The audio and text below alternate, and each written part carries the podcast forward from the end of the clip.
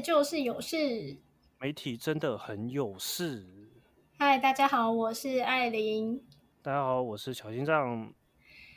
好的，今天呢要录音之前呢，其实我觉得有点阿杂，因为 我看到今天的主题，我就觉得哦，可以不要讲这个吗？因为我就觉得很烦。最近的新闻版面上全部都是他，我已经觉得看得好烦哦。哦，我一开始听那个你说心情很阿杂，我以为你是在说那个今天要跟那个跟我录音，心情很阿杂。哎，拜托，我这个人公归公，私归私。虽然说你上一次好像我记得我们上礼拜有讲到说我们在录音之前争执的很激烈，对不对？可是，嗯，我觉得就是如果是因为工作的关系在争执个东西的话，我基本上是觉得无所谓，就是因为那毕竟就是公事。就私底下的事情，我就觉得比较也不会拿到就是公事上面讲，所以我是觉得我自己在这一方面蛮理性的，我不会因为私下相处怎么样，然后就是影响到工作。然后我的这个阿扎真的就是因为这个脚本，我就看到这个脚本，看到上面的那个名字，我就觉得好烦哦。我们今天竟然也要跟着讲这个，不过因为其实我们今天要讲的主角啊，他其实。就在我们媒体从业中，其实基本上我们不可能去不知道这个人，他也算是非常资深的前辈了。刚刚那个艾琳啊，其实示范的蛮好，就是说，其实媒体人的那个公司要分明。但是我们今天在讲这个主角的这位媒体人，他真的有公私分明吗？你觉得他这么资深，他几年了？他是不是应该也跑新闻？有没有快要五十年？五十年太久了啦！你把它想成多老？你小心等一下。啊？他不是七十岁了吗？等一下，等一下，等一下，你这样会被他告哦。五十年。等一下，他没有心思管这些吧？基本上不管怎么样，我是觉得说，至少他每一次就是在镜头前面看起来就是。算是保养非常好的，就是如果单就他的外表、他的形象，跟他每一次讲话的铿锵有力的这个样子看起来，我觉得老实说，他真的是保养的蛮好的诶。我觉得是不是那个？其实他离婚过，好像那个就感觉起来更注重保养，然后更会对一些上他节目的来宾做放电啊。不会对上节目的来宾放电吼？我想这个真的是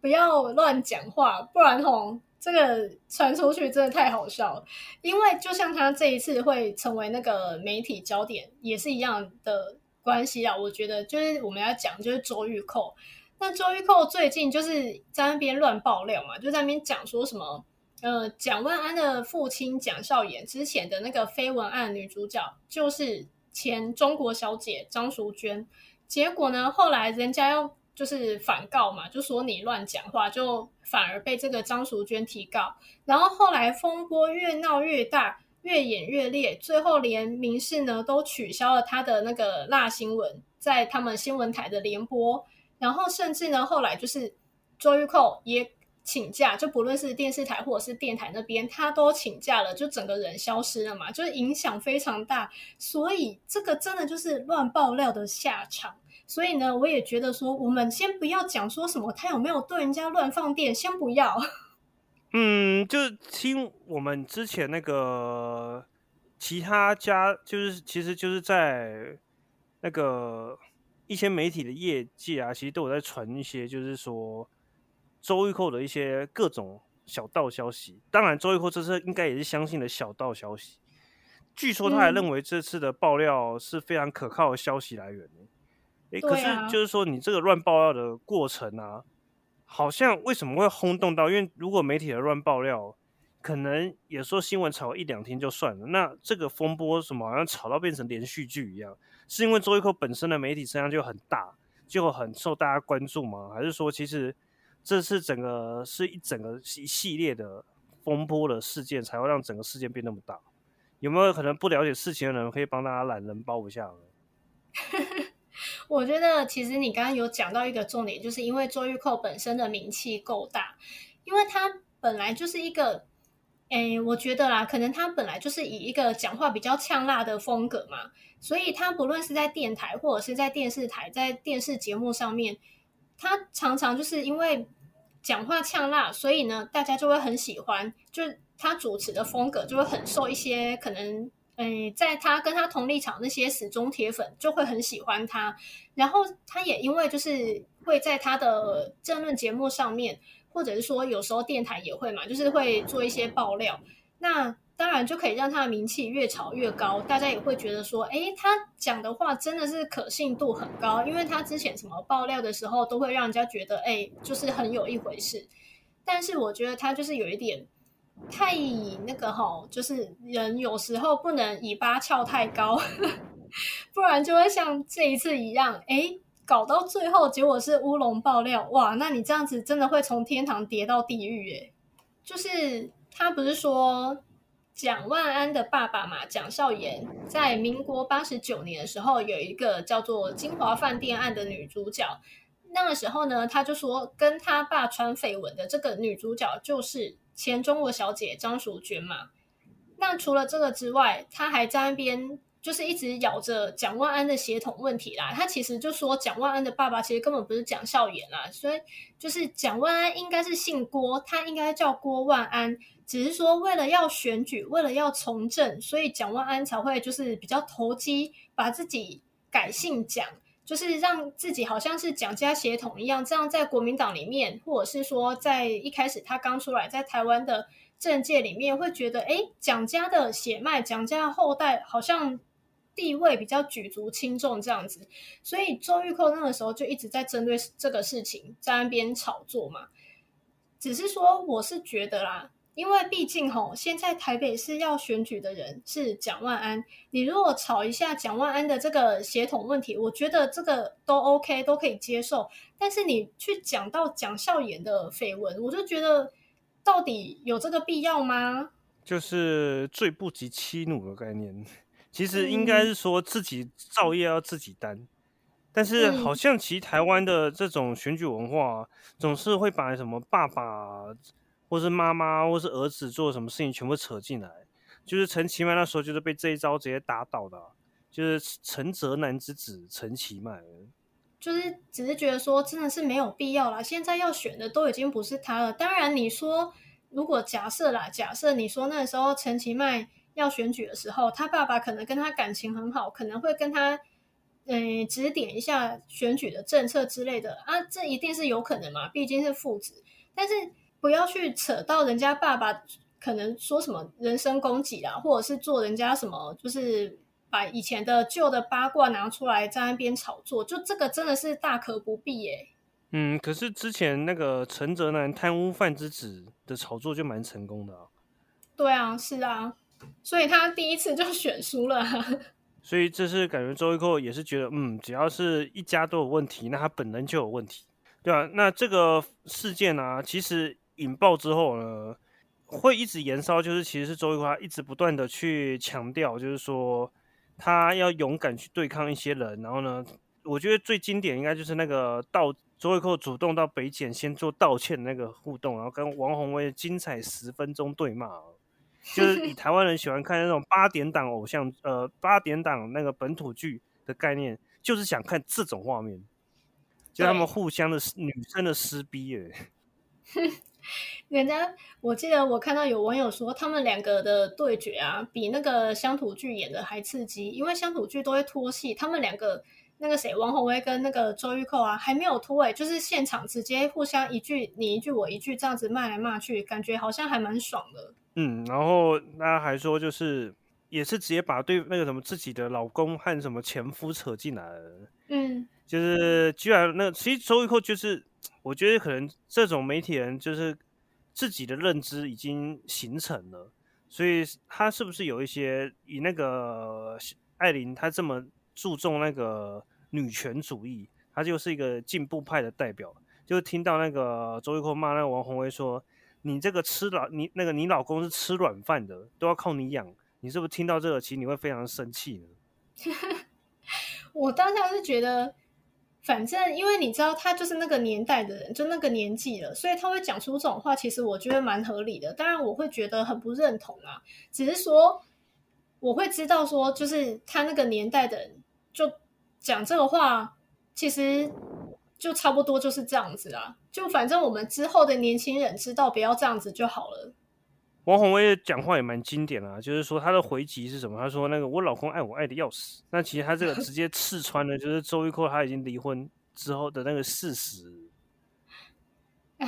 我觉得哈，你不觉得看他们两个当下在那边炒作，就是吵来吵去的样子，看起来好像搞的是周玉蔻要出来选台北市长一样？就是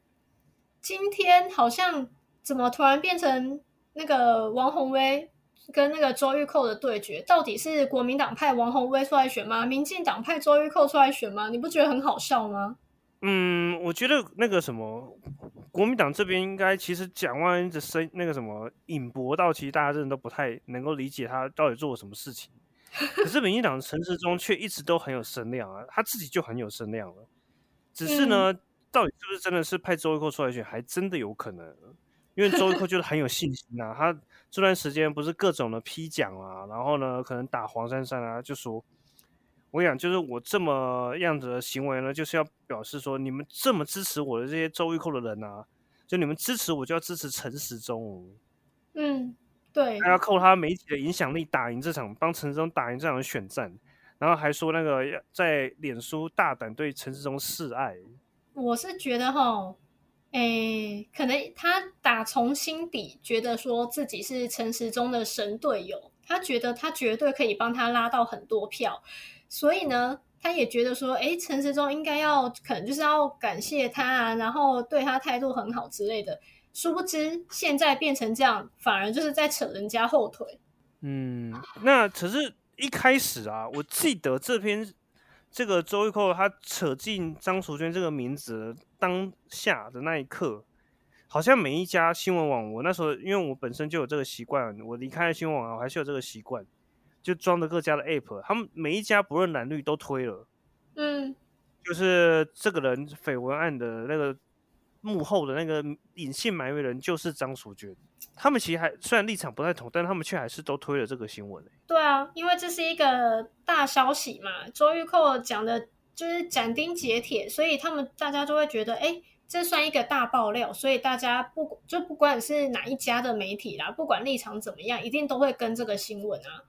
只是说，你看到最后，现在已经说就是可能他那个周玉蔻出来道歉嘛，可是你仔细看哦，就是不同的立场的媒体。他们在呈现出来同样这一件事情，可是风格就是真的会完全不一样诶。就是你看那个，比如说像 T 台，他就会一直讲掉讲到那个张淑娟，就是可能她痛哭，跟她就是很生气，然后又很难过自己被扯进这一场选战的那个这一个点，T 台就会说：哇，周玉蔻，你为什么要欺负一个无辜的民众？可是你看，可能比较偏绿场，嗯，立场偏绿的这一些媒体，可能他们就会说：哎。周玉蔻的形象很英勇，就是敢于出来爆料这些就是大家不敢讲的东西，这样子。然后呢，还愿意自己道歉承担之类的，就是同样一件事情。可是呢，你如果是立场完全不一样的话，它就会呈现出完全不一样的风格，甚至连各家的支持者也会有完全不一样的风格。我都觉得真的是有点好笑。可是这件事情，因为周玉蔻毕竟那个风波太大了。他自己本身自己主持的那个争论节目，那个辣新闻嘛，嗯，真的收到一堆的检举，然后这些那个政治人物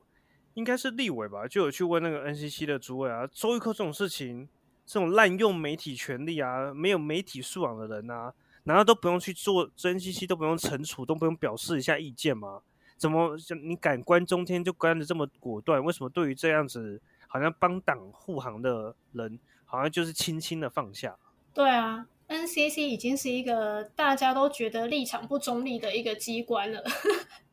尤其最近又有一些其他的新闻出来嘛，说 NCC 可能就是有被嗯施压之类的，所以呢，就是有其他的新闻现在也开始在越演越烈。只是说，我觉得毕竟当初关中天还是哎，我觉得啦，因为以我的立场来讲，我当然觉得这是一个正确的举动啊。毕竟中天的这个，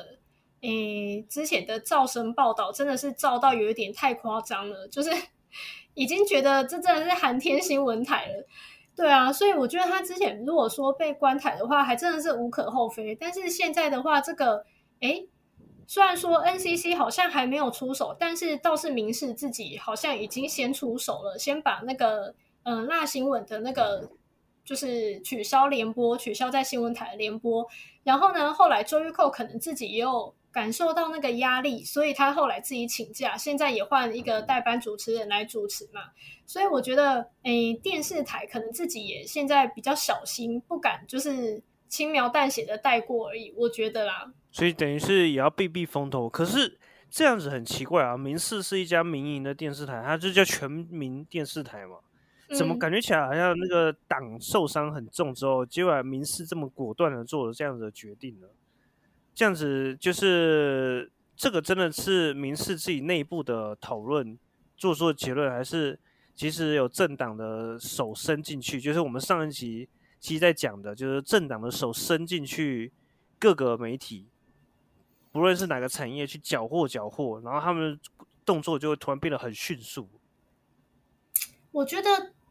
民事应该还是里面的董事跟高层决定的，毕竟你看周玉蔻这样子在自家节目里面乱爆料，诶，这样子伤害到是自己的那个名声呢。这对于诶，就是民事啦，他这整个电视台的名声传出去，真的会很不好听，大家就会觉得说，诶，你民事就是周玉蔻的打手，就是帮他把这个谣言乱散播出去的那个。帮凶嘛，所以我觉得其实这会给民事带来蛮大的负面声量，所以也为什么这一次民事直接跳出来说，哎，先把你取消联播，然后呢再去施压周玉蔻，你自己想想看要不要先请假这样子？我觉得啦，因为这个如果说你，诶，毕竟周玉蔻现在的立场比较跟民进党一样嘛，可能民进党也会觉得说，诶，这个人如果一直在乱讲话下去，应该要先冷冻一下。只是说，我觉得民进党应该不会这么快的把手伸到民事里面。毕竟民进党自己现在也已经是 泥菩萨过江。那其实这个感觉起来，这就是单纯的长官介入嘛？有没有可能是什么他们的总经理啊，或者董事长直接说伸手介入这个东西的？就是像我们自己以前，像这个好像是要周一后直接闭嘴。那我们自己本身以前的从业的过程中啊，在媒体的打滚的过程中啊，也没有也会碰到一些什么，就是说长官直接伸手说你的报道要调整方向啊，然后你的那个什么东西就是别家在打的话，我们就不应该跟进啊之类的。嗯，说实在，我觉得其实电视台每一家都有各自的立场，所以我觉得这都很正常。但是呢，我觉得各家的长官真的也都会因为他们的立场或多或少就是介入新闻的这个案例。诶，譬如说，我记得我们之前啊，就是嗯，要怎么讲？我记得呢，之前就是我们有一次好像是因为公投的案件吧，因为之前嗯在推同婚公投嘛。然后呢，我还记得说，毕竟台湾的民风保守，所以呢，那个时候这个东西大家还是会有比较多的声浪是持反对的。然后呢，我还记得我们那个时候在写稿的时候，就会有上面的长官也会出来指示说：“哎，这个哈挺同婚的、挺同志的东西不要写太多哦。”就会这样子讲，然后就会说。就是如果你只是单纯介绍这个政策面的东西，好，那没关系。但是比重还是不可以太重，然后呢，更不可以出现就是很明显说你是挺同志的这个内容这样子。我记得我那时候就是因为写了一篇稿子是这个，然后就被长官讲，哎，就被经理讲，就说，你，这个稿子不能这样写。所以我那个时候也是觉得，哦，就是电视台的长官真的是。很烦，你知道吗？就很爱介入人家的那个稿子，就不论今天是那个像我们上一集讲到金主嘛，有的是因为背后是金主的关系，所以不能写。然后呢，有的又是因为政治立场关系，又要介入又不能写。哎，说实在话，其实根本没什么新闻自由啊。呃，新闻自由，对，这也就是台湾很很妙的地方，就是说台湾看起来是媒体很多元，但其实好像相较起来，声音却又是很封闭，好像就是以目前那个的状态下去，好像又甚至会被那个人笑说啊，都是那个民进民进党管的，啊，就是啊，果然就是全部的电视台都是绿的，就会有这种情况发生。对啊，就是其实周玉蔻这件事情啊的风暴啊，好像我觉得这个暴风圈好像已经又开始逐渐转移到别的暴风了。还而且我没想到，居然是我们上礼拜录的东西，还可以延续到这一集继续续的事件，居然有继续的进展。就是我们有远见吗？就是上礼拜我们好像才提到那个进电视的风波，就是。跟 TVBS 一步一平的风波，但是这礼拜又有更劲爆的事情了，就是说，居然那个时代力量的立委陈娇华居然拿出了录音档说：“嘿，那个先不管那个民进党到底有没有伸手其他媒体啦，感觉起来他就是确实有在伸手进电视，因为进电视的那个目前是前董事长吗？还是前董事？前董事裴伟，他就是一周刊、晋周刊资深的那个总编。”然后也算是一手催生进电视成出现的那个幕后推手。那去就是说去年好像这个进电视一直想要上架，就不太顺。然后裴伟居然就很努力的说，诶，去找那个总统总统高层协商啊，说这个可以帮忙施压，呃，施压，他应该是说帮忙 push 一下。反正就是已经审核审了两年多了，怎么还是动不了？结果没想到呢，好像听说就是这个施压之后，哎，今年是这样就这样子顺利的，直接撇除一些可能存在的问题之后，就直接上架到有线电视的系统上面。嗯，然后事件目前正在发生中，在我们录音的这一天呢，裴伟已经发了那个声明说，那些录音是变造的，那些都是我们不在会议上的内容，因为听说这个会议是被某个叫吹哨者录录出录那个录音出来，当然裴伟很咬定是某一个人。可是那个人好像也否认，就是说是就是一个吹哨者，但是人我不能说。嗯，然后整件事情就是陷入一个罗生门，但是好像就更加的坐实了，诶，是不是那个政府真的开始介入媒体的一些手段太粗糙了？以前好像都没那么大胆，现在居然可以大胆到这个样子。对，我还记得我有看到有网友在讲说什么。嗯，之前啊，说马英九的，就是在当总统那个时候，好像呢，就说忘记我忘记那网友是写说他介入哪一件事情了。反正他后面的评论就是写说，嗯，至少蛮久还会装模作样的跟你讲说，哎，查无此事，就是不知道有这一回事，找不到相关的东西这样子，然后跟你做做样子。然后呢，那网友就接着讲说，结果呢？你看现在的民进党政府，连跟你演都不演哎，直接就摆明说，哎，我就是施压，啊，我就是不让你们查，怎么样？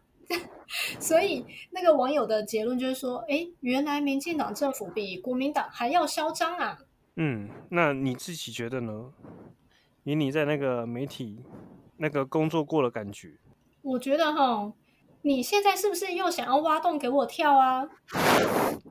你自己评论嘛，就是你自己评评断，就是我觉得你要讲你真实的感受。真实的感受就是我根本就不知道这件事情是真的假的，所以我没有办法评论啊。嗯，那我觉得这件事情就要去静观其变的发展啊，但是手段是不是比较粗糙了？其实真的确实有些的。就是说，有些目前执政当局的一些行动啊，比方说是法律的规范啊，然后以及一些发言啊，好像真的有一些就是不叫没办法去那么倾听民意的感觉。这也就是民进党目前碰到的危机。那当然，选举快到，剩下不到六十天，他们要如何在这种情况下去胜选呢？前途是让人蛮看虑的。就是我觉得哈。有一个很重要点，就是毕竟你当初蔡英文就是当选的时候，他再三强调自己是最会沟通的政府，然后他强调谦卑、谦卑再谦卑。可是呢，现在会被大家抓着打，就是因为大家觉得你不够会沟通啊，你看起来一点都没有很谦卑的样子，所以这我觉得为什么就是现在民进党会嗯反而成为大家的嗯风头上面的那个攻击的对象，因为我觉得他当初的就是跟他主打这个口号跟形象啊，然后跟现在看起来的样子似乎有一点不是很符合，所以我觉得如果哈你真的是想要让你的就是选情可以诶变得更好的话。或者是说可以翻盘的话，这真的是需要考虑的一个点。就是呢，如果有错，就直接赶快承认道歉，不要像之前那个论文案吼在那边拖那么久，就是这样子。我觉得只会有反效果。这个就很有趣，就是有些政治的操作是说你打死不认，然后直接抹脏水，对方是抹黑，这好像反而能够把你的票巩固的更始终。有时候你好像反而认错之后，再按选民就说你真的认错，你没有骨气。就像这次这个周玉蔻被拔掉，那个主持人就有一堆扣扣粉，不是寄了大量的花篮到那个民事，或是在留言骂翻了那个民事做的决定吗？这应该也是民事匪夷所思、享受想象不到的情况。哎，可是我毕竟。说一句中肯的啦，你那一些死忠铁粉吼，真的都是少数啦。你自己看那些送花篮去明室门口放的观众有几个，然后跟现在就是大肆批评抨击周玉蔻的人有多少，那个比例你一看就知道了啊。那是不是民进党现在的状态是他觉得他的死忠群众群众很多？那那个艾琳呢？他非常忌讳的事情就是大家我的把它定义在死忠的那一卦了。嗯。那个艾琳，你觉得你自己的对于那个民进党的支持程度啊，是到什么样的情况下，你会有一些反那个反馈吗？还是说，其实你会觉得他大部分其实都没有做那么多错事？我觉得，你如果说死不承认，我觉得这是一个比较大的点，就是。嗯，就像我说的，我刚刚讲，就是你如果是很明显，可能就是真的是你的错，然后你一直要讲一些借口推脱支持的话，我觉得这会让我觉得就是没必要这样子，然后也会让我觉得，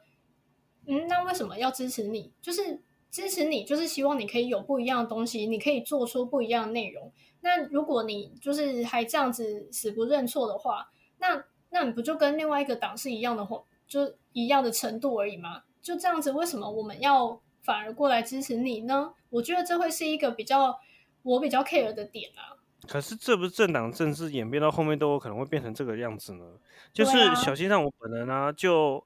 对民进党就是真的是比较宽容啊。我确认，我觉得比较宽容，有时候都会帮他认为，只要理由说得通，我都会会跟其他人说，其实他这样子讲没有道没有错啊。他这样的说法其实没有太大的问题啊，可是就是最近这段时间，我认为就是我没办法去说他这样讲没有问题，就是我已经没办法去讲这些事情，但是我本身又不会去真的是硬要找人家麻烦，就不会像周玉蔻一样硬要找人家麻烦。对，那这样子的话就会显得好像就两边不讨好，就是一边就是轻轻放下，一边又却不敢那个用力的批。就是如果这样子的话，确实就比较没有那个。人气的，就像那个时代力量就是这样子，所以那个人气会一直下滑。所以你看政党政治，如果你真的坚持做对的事情，可能你最后会流失掉的是选票。哎，我觉得，哎，不行，我觉得扯到哈时代力量，我觉得有一个很大的点，就是除了你刚刚说的那个点影响到他们的选票之外，我觉得还有一个重点，就是因为时代力量后来开始跟民进党对抗。你有没有发现，他开始跟民进党对抗之后，很多票就开始大量流失，就是因为他一直想要摆脱小绿的称号，然后他越想要摆脱，越想要跟那个民进党打，他就会把一些可能就是比较中立或浅绿的这个票全部都不见了，大家就会觉得，嗯，为什么要这样？台派不是应该要互相合作吗？大家就会觉得你实力为什么要这样子？反而好像是在跟那个国民党合作一样，就是。因为他的，我觉得那个是一个很大。实力，他们认为他们对的是对的。啊？有什么？实力会，实力的某些，实力的某些主张确实没有什么问题。对啊。就是什么支烟案啊，什么之类的，他们确实没有问题，但是却很重伤形象。就是我说的，打的点没有问题，却重伤形象。对啊。他们明明坚持做对的事情，就应该是对的。他们难道不应该坚持做对的事情？应该啊，所以我就说他因为坚持做对的事情，但问题是，你就是有可能跟民进党对打嘛，所以这样子就有可能把你无形中的那一些浅绿的票全部都丢掉了啊。所以他应该要选择折中吗？就是说还是包容一下，继续做个小绿。我觉得哈，这比较不分是是非的小绿。也不是说不分是非，你还是可以分是非啊。高嘉宇还不是一样在民进党里面生存的很久了吗？他也是绿的。但我的重点是，我觉得这个时候我倒是很佩服台湾激进，他们打从一开始就直接公开表示说：“哎，我们就是小绿，我们就是立场比较跟民进党一样。”然后呢，在不管是选战上面还是什么政策上面，他们就直接表态说：“哎，我就是比较挺你民进党，怎么样？”就是他没有试图想要在那边。诶，维持中立的形象，他就是很明白，要生存下去就是要合作，所以我觉得这一点我倒还蛮佩服台湾激进可以这么公开大方的说，诶，我就是小绿。这个我们内心的核心价值，可能之后可以再去讨论看看。就是像周玉蔻，他的核心价值是不是真的就是个始终民进党支持者？其实需要打一个大问号啊。嗯，那就是小心脏和艾琳啊，我们两个人的真正的核心价值到底有哪些呢？就是不是会为了正义的事情坚持到底呢？那我们之前那个工作的时候，是不是也有发生这种为了坚持正义而那个对抗到底，然后呢却造成一些不好的结果啊？也可以之后再来聊一聊这样子的话题。好啊，那我们这个礼拜就先到这边喽，欢迎大家下个礼拜继续回来收听，没事就是有事。嗯我是小心脏我们下次再见喽拜拜。拜拜。